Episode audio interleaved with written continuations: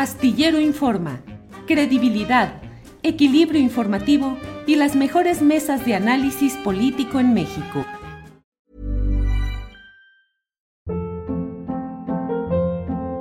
Hold up. What was that? Boring. No flavor. That was as bad as those leftovers you ate all week. Kiki Palmer here, and it's time to say hello to something fresh and guilt-free. Hello Fresh. Jazz up dinner with pecan-crusted chicken or garlic butter shrimp scampi. Now that's music to my mouth. Hello Fresh. Let's get this dinner party started. Discover all the delicious possibilities at hellofresh.com.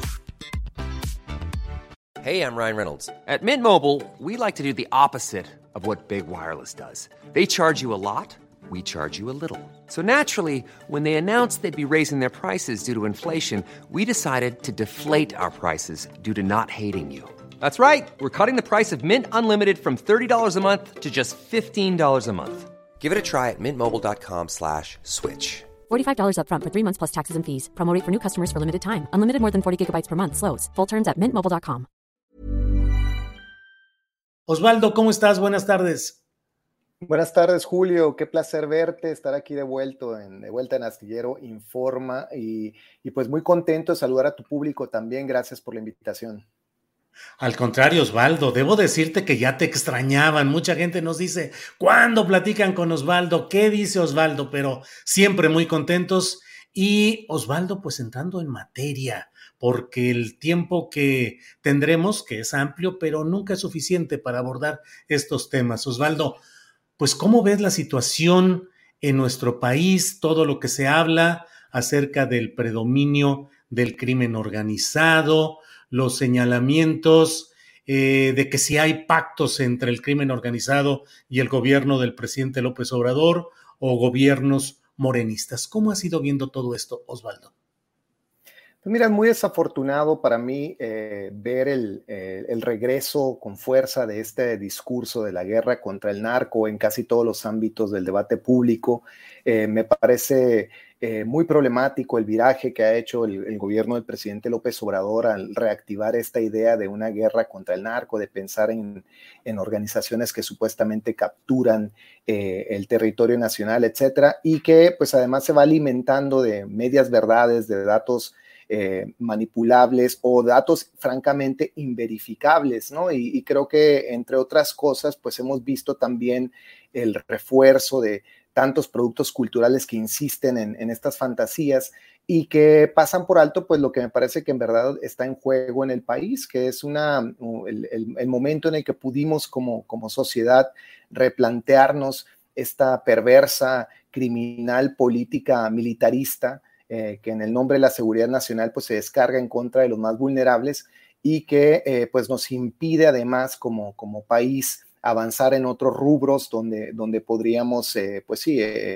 replantearnos también el, futuro de, de, la nación, ¿no? Y pienso sobre todo en la cuestión de todo este debate sobre energéticos, que me parece que también es muy importante. Entonces, pues es muy preocupante, veo el militarismo también como algo eh, que, bueno, ustedes han discutido ampliamente en tu programa, pues como uno de los ejes también eh, más, más problemáticos de este gobierno y que eh, pues desafortunadamente parece avanzar a fondo apoyándose justamente en esta narrativa de una guerra contra el narco que ha vuelto entre nosotros como si estuviéramos en los tiempos de Felipe Calderón.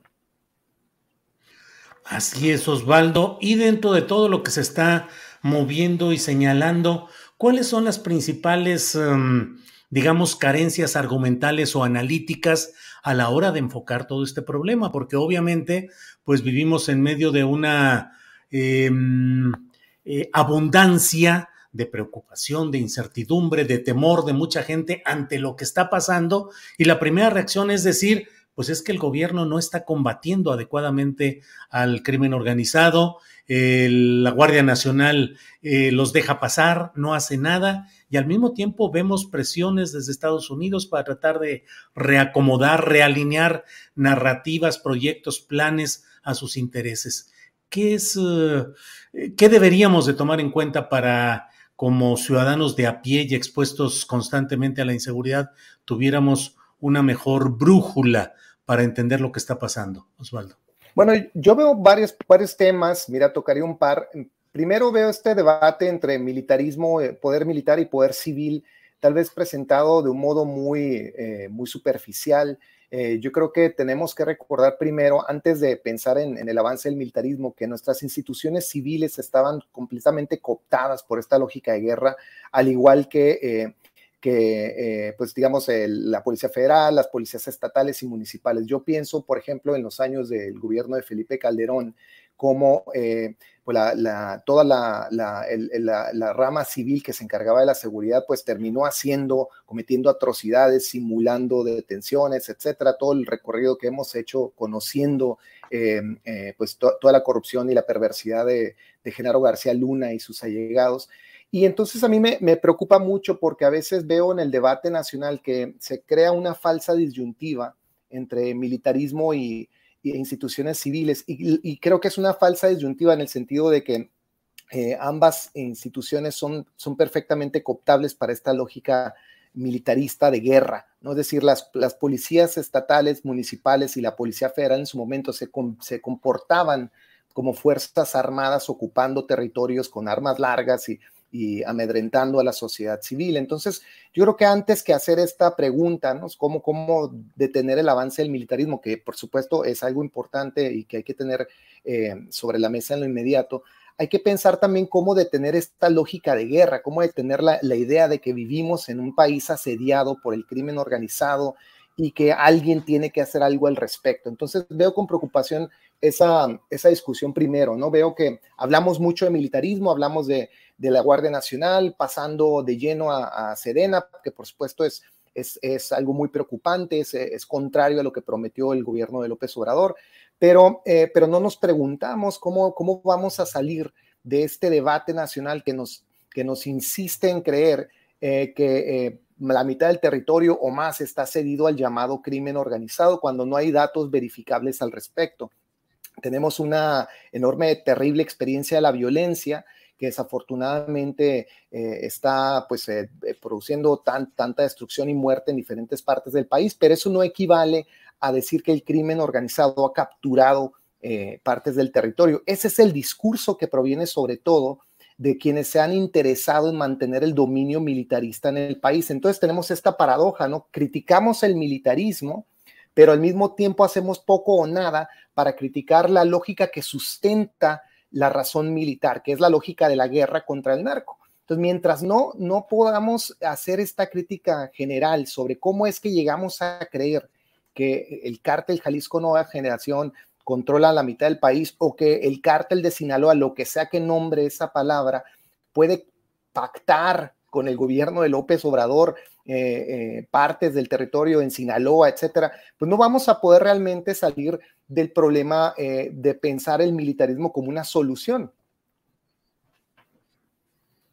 Osvaldo, si no hay un pacto entre cárteles con el gobierno del presidente López Obrador, podría suceder que un gobierno pragmático utilizara a los cárteles para tratar de mantener cierta pacificación, te pregunto por un lado, y por otro, ¿Ves viable y aceptable que pudiese haber un diálogo como el que ha sugerido Manuel Espino eh, con los grupos del crimen organizado con el gobierno federal? Yo creo, eh, francamente, Julio, que eh, hablar de pactos con los supuestos cárteles es hablar de cortinas de humo. Yo, creo que no existe tal posibilidad porque no creo que existan cárteles que, con los que se puede uno sentar a dialogar. Tenemos esta fantasía instigada por Estados Unidos y por la derecha militarista en México de que el crimen organizado forma estas macroestructuras con alguien al mando que puede movilizar a cientos de personas, a sicarios, a, redes financieras de lavado, etcétera. ¿no? Yo creo que en realidad esto que llamamos crimen organizado eh, es mucho más eh, entendible como una dispersión de redes criminales que desde luego son preocupantes, pero que no, en su conjunto no, no representan un supuesto tercer Estado o un, un, tipo de poder alternativo al del Estado. ¿no? Yo creo que ese es parte del discurso que hemos estado eh, viendo florecer con esta era militarista. Cuando yo reviso las notas o la información periodística que habla sobre pactos entre gobiernos anteriores con el crimen organizado, pues ves información muy dudosa, muy poco verificable, los dichos de tal o cual persona, que supuestamente tal o cual persona se reunió con alguien. Eh, y esto en realidad, eh, eh, pues en, su, en suma, hace, hace muy poco legible y verificable esta información. pienso en la nota que salió hace poco en la revista Proceso, ¿no? donde se nos habla de, de cómo el supuesto, me parece que es el cártel de Sinaloa, infiltró a un agente de la policía en, en, España y, son los dichos de una persona, ¿no? No hay, no hay ningún tipo de verificación a esto. Y aquí nos tienes a, ti y a mí, a medio país, hablando de eh, la posibilidad de que haya o no pactos entre el gobierno y los supuestos cárteles. Yo creo que lo que ha habido históricamente, y creo que hay, para ello sí hay más o menos pruebas para pensarlo, es cómo el poder oficial en la era de la, militar, de la militarización antidrogas ha instrumentalizado históricamente a los traficantes para avanzar ciertos intereses políticos y geoestratégicos. Pienso que cuando llamamos de pactos, hablamos de pactos con, por ejemplo, el Chapo Guzmán, más bien hablamos de cómo una persona, un traficante como el Chapo Guzmán fue utilizado como peón en un, en un tablero para hacer visualizar eh, y, mucho más visible y legible ¿no? esta idea de una guerra contra el narco. Pero una vez detenido, el Chapo Guzmán nos damos cuenta de muchas cosas. Primero, pues que a, su mando no estaba un ejército de traficantes con los que, eh, digamos, uno podría temer un, tipo de revuelta civil armada, ¿no? A su mando no había ningún tipo de organización macro que pudiera desestabilizar al país. Él mismo lo decía en la entrevista que hizo aquella vez con Sean Penn, que pues él estaba al mando de prácticamente pues unas cuantas personas y que nada iba a pasar el día que lo detuvieran. Y eso es exactamente lo que ocurrió. Entonces, ¿de qué te serviría, suponiendo, dándole, dándole entrada a estas, a estas tesis de los pactos, ¿de qué te, de qué te valdría eh, hacer un pacto con alguien como el Chapo Guzmán cuando en, en lo real del mundo del crimen organizado, pues es uno entre otros traficantes? Uno que no puede realmente movilizar eh, pues digamos, un, número sustantivo de, delincuentes o de organizaciones, etcétera. Entonces, pensar que alguien puede sentarse a hablar con estos eh, jefes de grupos, como si estuvieras hablando, yo qué sé, con, eh, pues sí, con jefes de una guerrilla urbana o con un tipo de organización mucho más, más, pues sí, más, abundante, con, con, un mayor poder territorial pues implicaría otra cosa, ¿no? Entonces yo, yo, creo que lo que tenemos más bien es evidencia de que los, los jefes de los supuestos cárteles pues son traficantes con cierta fortuna personal, que han tenido, eh, pues sí, la oportunidad de cometer delitos, etcétera, pero con los que realmente no puedes pensar que estás eh, pues, eh, representando a un sector del crimen organizado. Entonces no veo para nada esa preocupación, no comparto la idea de que los cárteles supongan realmente un desafío al Estado, lo que supone un, verdadero desafío a, la viabilidad de nuestro país, yo creo que es el militarismo, es la lógica de una guerra, la lógica de que nos hacen creer que el país está en guerra, que en cualquier momento puede un grupo como el cártel Jalisco Nueva Generación de pronto tomar el territorio. Y creo que a, razón de esa fantasía y de ese fantasma, hemos permitido em, el empoderamiento de todo este aparato de seguridad militar em, y civil, que, invierte el gasto público en militarismo, que eh, abdica las garantías individuales, los derechos civiles de todos nosotros y que nos acostumbra a la matanza, al exterminio. Em, entonces creo que pues, eso, eso en realidad es lo que me preocupa. Claro, Osvaldo. ¿Y em, qué decir de estados de la República? Pienso emblemáticamente en Tamaulipas, donde pareciera que el predominio de esos intereses, sean cárteles, sean redes extendidas, pero finalmente pareciera que infiltran, que dominan elecciones, que determinan candidaturas y que condicionan ejercicio de gobernantes. Y pienso simplemente en Tamaulipas, en el ejemplo de Egidio Torre, que pasó su sexenio escondido y sin hacer nada.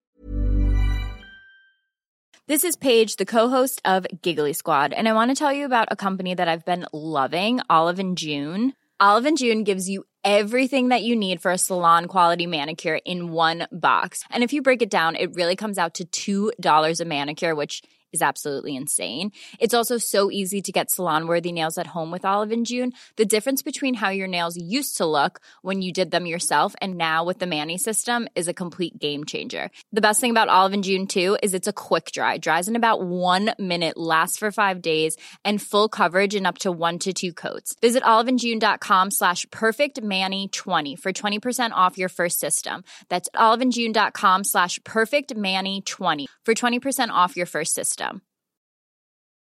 Hey, it's Ryan Reynolds, and I'm here with Keith, co star of my upcoming film, If, only in theaters, May 17th. Do you want to tell people the big news? All right, I'll do it. Sign up now and you'll get unlimited for $15 a month in six months of Paramount Plus Essential Plan on us. Mintmobile.com slash switch. Upfront payment of $45 equivalent to $15 per month. Unlimited over 40 gigabytes per month. Face lower speeds. Videos at 480p. Active Mint customers by 531.24 get six months of Paramount Plus Essential Plan. Auto renews after six months. Offer ends May 31st, 2024. Separate Paramount Plus registration required. Terms and conditions apply if rated PG. Osvaldo. Bueno, yo, yo creo que eh, sin duda hay lógicas mafiosas entre empresarios y grupos políticos y seguramente también algunos miembros de, grupos de delincuencia organizada, ¿no? Pero, pero yo creo que no deberíamos de pensar, ¿no? Que, que representan eh, estas alianzas como un tipo de, eh, de organización extraestatal. Yo creo que más bien casi, casi toda la violencia electoral que hemos visto, y además esto creo que eh, también es demostrable en el trabajo de campo que han hecho muchos periodistas y activistas al respecto, es, es la manera en que mucha de la política nacional se ha, se ha convertido desafortunadamente en una política hecha a balazos, eh, delincuencial, ¿no? pero que no está por fuera de las estructuras políticas o empresariales de las diferentes localidades. Entonces yo creo que nuestro error es, nuestro error es creer que esto que llamamos crimen organizado sobrepasa completamente a una estructura estatal y plantea, digamos, un poder alterno. ¿no? Yo creo que eso, esa, esa mirada, ese producto de, pues sí, de, de, un, de una forma muy reiterada de pensar eh, que ha instigado entre nosotros pues toda esta política securitaria. Es decir, si no, si no creyéramos que el crimen organizado puede poner o quitar a un gobernador, pues no, no estaríamos dispuestos como sociedad a legitimar el avance militarista. Lo último que diría, y aquí citaría el trabajo de nuestra querida amiga Guadalupe Correa, que es la que mejor conoce el caso de Tamaulipas, es que mientras seguimos hablando de traficantes y de eh, políticos eh, con, con, diferentes eh, vínculos a, a, a, delitos o a organizaciones delictivas, sí, sigue avanzando la, el extractivismo en ese estado, sigue, sigue avanzando la extracción de gas natural, siguen haciéndose negocios con empresas transnacionales. Entonces, si México realmente fuera un estado fallido, nada de eso sería posible. Entonces, yo creo que lo que tenemos más bien es que eh, eh, desafortunadamente hay una descomposición en la clase política a, nivel estatal en diferentes regiones del país que es muy preocupante y que deviene en, desafortunadamente en muerte y en, y tiroteos, etcétera. Pero no debemos aceptar de ahí el salto que eh, fabrican agencias como la DEA o el Comando de, del Norte en Estados Unidos o la derecha eh, militarista en México, de que eh, la única solución a, eso, esas experiencias de violencia es militarizar el país y combatir, combatir al crimen organizado, porque otra vez caemos en esta falacia de que el país está en guerra. ¿Cómo, cómo podemos justificar siquiera la palabra guerra cuando sabemos que el promedio de eh, muertes de esta, de esta era de, militarización generalmente tiene que ver con jóvenes de 17 a 27 años de edad, pobres, morenos, que nacieron y murieron pobres con muy escasa educación o ninguna, y que eh, fueron abatidos en, en regiones eh, eh, vulnerables de las ciudades más grandes del país. ¿Dónde está la guerra? Lo que hay es un, una constante, eh, un constante asedio militar y, un constante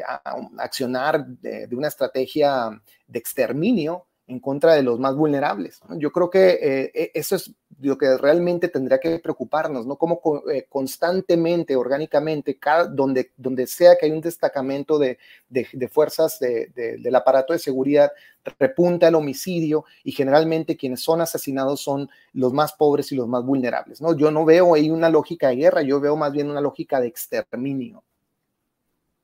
Osvaldo, ¿cómo explicar asuntos como esta propuesta bastante vapuleada, pero a fin de cuentas hecha por el presidente municipal morenista de Badiraguato respecto a un museo del narco?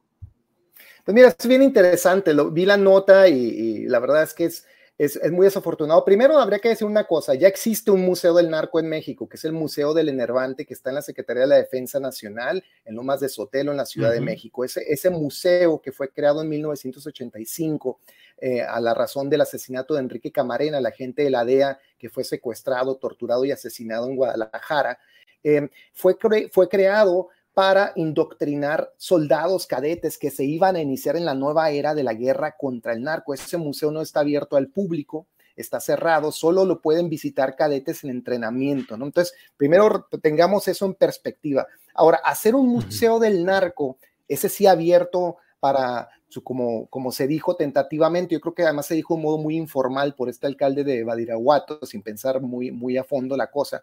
Eh, yo entendí que estaría abierto al público, un poco algo parecido a lo que hace la DEA con su propio museo. La DEA tiene un museo eh, en la ciudad de Arlington, en las afueras de Washington, donde también pues espectacularizan la guerra contra el narco. Yo lo que te diría es una cosa, todo museo debe plantearse en dos vías, ¿no? Y esto es lo que decían eh, los teóricos Jan y Aleida Asman, que han hablado mucho sobre eh, memoria cultural y la museificación de estos, de estos discursos. Eh, si uno captura un museo, en un museo, un archivo histórico de un modo crítico, entonces el museo sí tiene una función importante que nos haría pensar, ¿no? Digamos, los excesos de, por ejemplo, la narrativa de la guerra contra el narco. ¿No? Si un museo del narco pusiera en evidencia, por ejemplo, cómo eh, eh, en el nombre de la llamada guerra contra el narco se exterminó a cientos de miles de jóvenes morenos pobres, entonces nos haría pensar por lo menos como sociedad si esa es la vía correcta.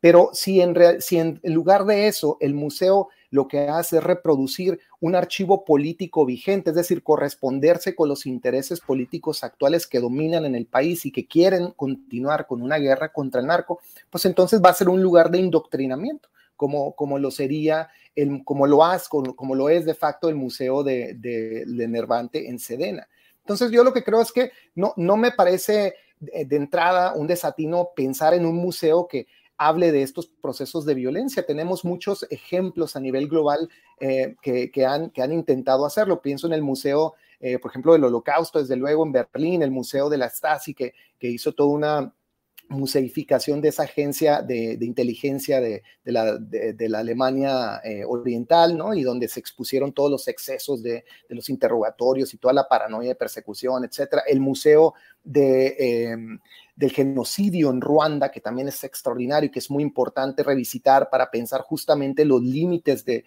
del horror que fue eh, todo ese proceso histórico espantoso. Entonces, un museo para nosotros, yo creo que debería estar más bien pensado no tanto en el narcotráfico, sino en los excesos de la agenda militarista. Imagínense, por ejemplo, yo es algo que propongo en mi libro, en mi nuevo libro, La guerra en las palabras hacia el final de, de la investigación, un museo de la seguridad nacional, donde hiciéramos en efecto evidente cómo esto que llamamos seguridad nacional es un discurso militarista violento eh, que se descarga en contra de la sociedad y que ha tenido múltiples enemigos porque fabrica enemigos eh, eh, bajo, esa, bajo esa lógica de guerra. El comunista, el, terrorista, el narco, el narcoterrorista que, que constantemente se intenta vender como la nueva amenaza 2.0, el, propio migrante indocumentado, etcétera. Entonces, yo creo que si, si, si, de veras quisiéramos pensar eso en serio, lo deberíamos de hacer pero para, para interrumpir precisamente este proceso histórico violento militarista, no para indoctrinar a más gente en la fascinación fantasiosa, absurda de los traficantes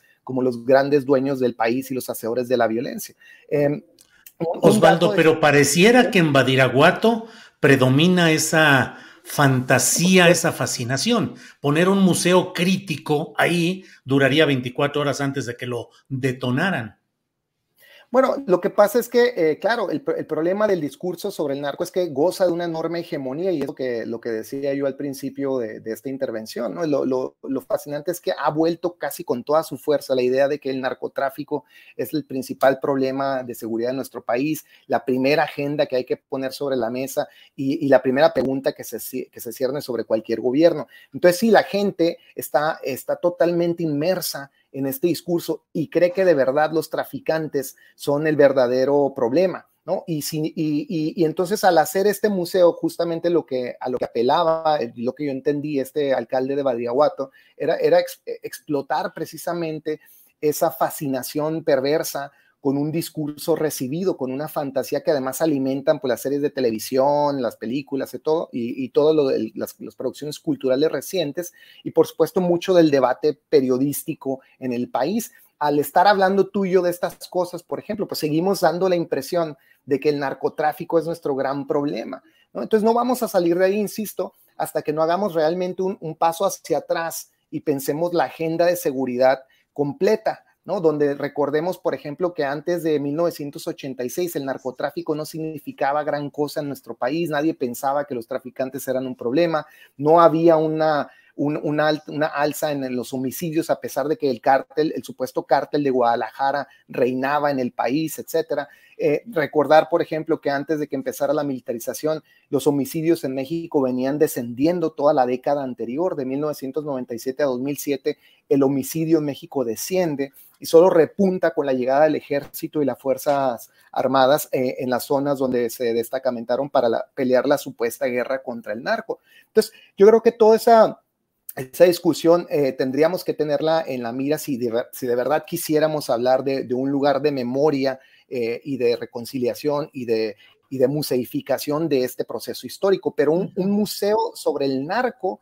haría exactamente lo opuesto sería un lugar de indoctrinamiento donde se, se daría por algo vivo, ¿no? Este proceso histórico que supuestamente estamos viviendo, donde los traficantes están ahí afuera y asediando eh, a la sociedad civil y, al régimen en, turno, ¿no? Entonces, por eso insisto, ¿no? Eh, no es un accidente, Julio, que estemos pensando las dos cosas al mismo tiempo. Por, por un lado, un museo del narco y por otro lado, ¿qué puede o no hacer un gobierno para supuestamente negociar con estos cárteles. Los dos son expresiones de una misma fantasía. Las dos preguntas están asumiendo que el narcotraficante ocupa ese lugar en lo social que se dice que ocupa, ¿no? Y mientras no hagamos esa pregunta radical, ¿no? ¿Cómo quito de en medio esta fantasía para verdaderamente ver lo que está pasando en el país? Pues no vamos a salir de ese debate. Osvaldo, pues te digo, te dije desde el principio qué tiempo nos iba a faltar para poder abordar todos los puntos de este tipo de, de análisis y de discusión nacionales. A reserva de lo que desees agregar, como siempre te agradezco mucho el que hayas estado con nosotros en este lunes 7, eh, siempre agradecidos con tu palabra y tu análisis, Osvaldo. No, pues muchísimas gracias. Extraño las mesas de seguridad del jueves. Eh, dale, por favor, mis saludos a todos. Eh, yo, yo solo tal vez quisiera agregar que parte de lo que eh, estremece en estos tiempos de militarización es, precisamente cómo se cierra sobre nosotros una disciplina del discurso, ¿no? Cómo estamos casi obligados a hablar de estas cosas. Entonces, la, ocurrencia de un alcalde de, crear un, un hipotético museo sobre el narco de pronto se vuelve noticia nacional precisamente porque estamos completamente inmersos en esta discusión del narcotráfico como el principal fenómeno de la seguridad en México, a pesar de que ese museo existe, como te decía hace un momento, y que eh, otros museos validan también esa, esa imaginación fantasiosa, ¿no? Entonces, yo creo que yo invito a la, gente que nos escucha eh, a pensar por fuera de esa, de esa matriz discursiva, ¿no? De esa, de, esa ideología, en realidad es una forma de organizar lo social y pensar más críticamente en las agendas de seguridad y cómo avanzan precisamente justificándose en, estas, en estas fantasías como las del narco. Sí. Bien, pues eh, Osvaldo, con muchos temas pendientes, nos quedamos y espero que pronto pues tengamos oportunidad de seguir platicando. Órale, Osvaldo. Con muchísimo gusto, cuando tú me digas, yo aquí estoy. Muy bien, Osvaldo, muchas gracias y buenas tardes. Hasta luego. Hi, this is Craig Robinson from Ways to Win, and support for this podcast comes from Invesco QQQ. The future isn't scary, not realizing its potential, however, could be. Just like on the recruiting trail, I've seen potential come in many forms as a coach. Learn more at Invesco.com slash QQQ. Let's rethink possibility. Invesco Distributors, Inc. Hold up. What was that? Boring. No flavor. That was as bad as those leftovers you ate all week. Kiki Palmer here, and it's time to say hello to something fresh and guilt-free. Hello Fresh. Jazz up dinner with pecan-crusted chicken or garlic butter shrimp scampi. Now that's music to my mouth. Hello Fresh. Let's get this dinner party started. Discover all the delicious possibilities at hellofresh.com. Para que te enteres del próximo noticiero, suscríbete y dale follow en Apple, Spotify, Amazon Music, Google o donde sea que escuches podcast. Te invitamos a visitar nuestra página julioastillero.com.